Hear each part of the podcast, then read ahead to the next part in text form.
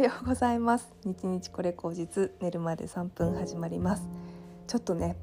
あの録音してないのを、えー、今気づきましてあの撮り始めてます。今日は10月の7日土曜日ですね。皆さんいかがお過ごしでしょうか？今日はですね3連休の初めの日ということであの3連休、まあ、どこかに行かれる方もあのいらっしゃるかもしれませんし、えー、まあいやあの家でゆっくりしますよっていう方もいらっしゃるかもしれないしね。様々だと思うんですけども。私はですね、えー、今日はあのパートナーがあの出勤日なので で月曜日もね出勤日なので、まあ、本当にねあの大変な仕事ですけれども大体祝日と休日がねお休みがないっていうあのことなので私はですね今日はあのお茶の稽古がありましてお茶の稽古をこれから行こうと思っています。でそうですね今日はあの自分の家のまあ自宅と言いつつもほとんどアトリエ化し始めている自分の家に来ましたのでうん秋服とね冬服の整理をこの間もしたんですけどそれをねちょっとさらに進めてうんとまあパジャマとか必要だったらユニクロで買ってみたいなことをねあのしようかなというふうに思っております。なかなかにねもうほんと寒くて今カーディガンをあの着るようになりました。本当に寒くなるのあっという間だし一瞬ですよね。あの昨日はあの厚手の毛布をねあの彼に出してもらって一人厚手の毛布にくるまって「あのかんぴょう巻きだよ」とかって言って よくわかんない遊びをしてたりとかねしましたね。はいあの本当に季節の変わり目ですので何度もね何度ももううるさいぐらいになんですけど本当になんかあの体を冷やしたりとかされないようにどうぞご自愛くださいっていう感じなんですけどもえっ、ー、とね私昨日ちょっとあの2024年のあのことを目標とかじゃなくて2024年私はこうなっているはずっていう未来予想図みたいなのを昨日ノートにね書いてみたんですよ。でそういうのを設定する3日間というか3連休にしてもすごくいいかなっていうふうに思っていてあの大体その年末年始にあの来年の目標とか今年の振り返りとかするじゃないですかでも私大体ね10月ぐらいがいいなって思ってるんですよね毎年。っていうのはその12月のギリギリに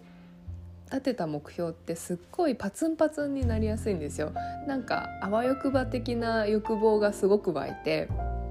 今年できなかったことを振り返るとできなかったことを全部来年に持ち越してさらにその来年はもっとこれやろうあれやろうみたいな感じで目標がめっちゃ増えちゃうっていうのででそれでそのいっぱい書いたことによって満足してその目標を忘れて1年経つみたいなことが結構起こりうると思うんですよね。でそういうのをなくすためにはだいたいその2ヶ月前ぐらい10月ぐらいから、うんと来年の目標じゃなくて予想図ですね。自分は今年こんなんだったから来年はこんな風になってるはずみたいな予想図を書いておくっていうことをし始めるとあの結構心にゆとりが持ってねあの軌道修正したりとかもできるんですよ。あの2ヶ月ぐらいは残っているので軌道修正してあやっぱり来年こういうふうにしようとかあと細かく詳細に書けるんですよね。こういうふうになるためには A と B と C をやらないとこういうふうにはなれないなみたいなことをあの考えれたりとかもすると思うので結構具体的にあの書くにはあの今の時期から書いてでさらにもっともっと書きたくなったらその先の来年再来年、うん、とか 3, 3年後とかのところまで書き進められるとすごくねあの人生プランに近いっていうんですか？3年10年後の人生プランみたいなのを書けるんじゃないかなっていうふうに思ってるんですね。で私はやっぱこの3連休をその時間に当てないわけにはいかないというか なんかそれをね、あのー、じっくり取り組む時間ってなかなか取れないからこの連休中に取り組むっていうのはすごくいい時間だなというふうに思っていてまずそれをあのいきなりねあの書くのが怖いっていうふうに思うかもしれないけど とりあえずこうリストで書いてみてでその後本を読んだり何かの書籍を参考にするっていうのをやるといいと思うんですよね。いきなりなんかこう書くの怖いから完璧にやろうとして何かのそのね、本を読みながらやるっていう風にやると絶対その本に気持ちが持ってかれてあのやらないんですよ。で自分の思いを先にしないでその本の内容を先にしちゃうから優先順位を自分にするためにはまず自分の思ってることをとりあえずフォーマット無視でいいから全部書くんですね。わー来年の私はこうなっているっていうのを全部バーって書いてでそれを、えーと、いっぱいいっぱい膨らませてもう書けないっていうところまで書き終わったら初めて本に移ってでその本を、えーと読んでうんあのじゃあこういうふうに整理した方がいいかなとかここの部分ちょっと修正しようかなみたいなのをやるのがすごくいいなっていうふうに思ってるんですね。なのでフォーマットを決めないっていうのがめちゃくちゃ重要だと思うんですよ。そのためには、うんとまあネット上でね書くのもすごくいいと思うし、あのめちゃくちゃ記録に残りやすいからいいと思うんですけど結構自由な発想をするためには白い無地の紙がいいと思うんですね。ノートとかだと順番とか気にしちゃうかもしれないし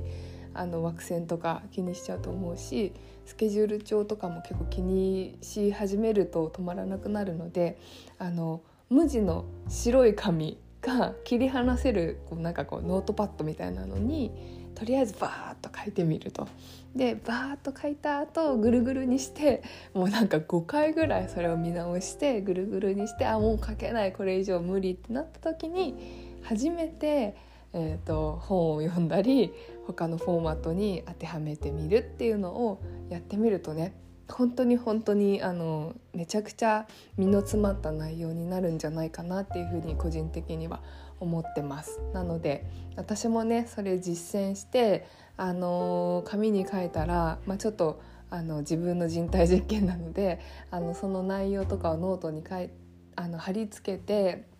皆さんにもシェアしようと思うのでぜひぜひねこの3日間はあの私と共に 2024年のあの うん自分の未来を書くですね。目標じゃなくて自分の未来を書くワークっていうのをあのやってみてほしいです。フォーマットフリーです。本当に、うん、こうしなさいああしなさい。これをするすると絶対いいですよとかも絶対ないはずなのでそれぞれの思うがままのことをとにかく白い紙にバーッと書いてみてでそれをあのもう無理って思うぐらいまでにこねくり回す。で最終的に、まあ、その他の本とかを読んでもいいので、えーと、こういう風になると良さそうだなっていうものを最後3日間の間で見つけるっていうそんな 充実した3日間を過ごせたらめちゃくちゃねあの多分今年の残りの2ヶ月の過ごし方とかも絶対変わってくると思うんですよね。で今年の2ヶ月2ヶ月とかもう3ヶ月ぐらいあるのかまだの過ごし方と来年の密度っていうのが多分めちゃくちゃ濃くなるような気がしてるのでそれをぜひあの一緒にやりたいなって思ってくださる方は あの乗っかってねやっていただきたいし、まあ、それそれやってどうだったかとかね是非あのコメントとかシェアしてもらえると私も励みになって一緒に頑張れると思うのでお願いします。というわけでお茶の稽古に行ってきます。今日も皆様良い日をお過ごしください。ではまた。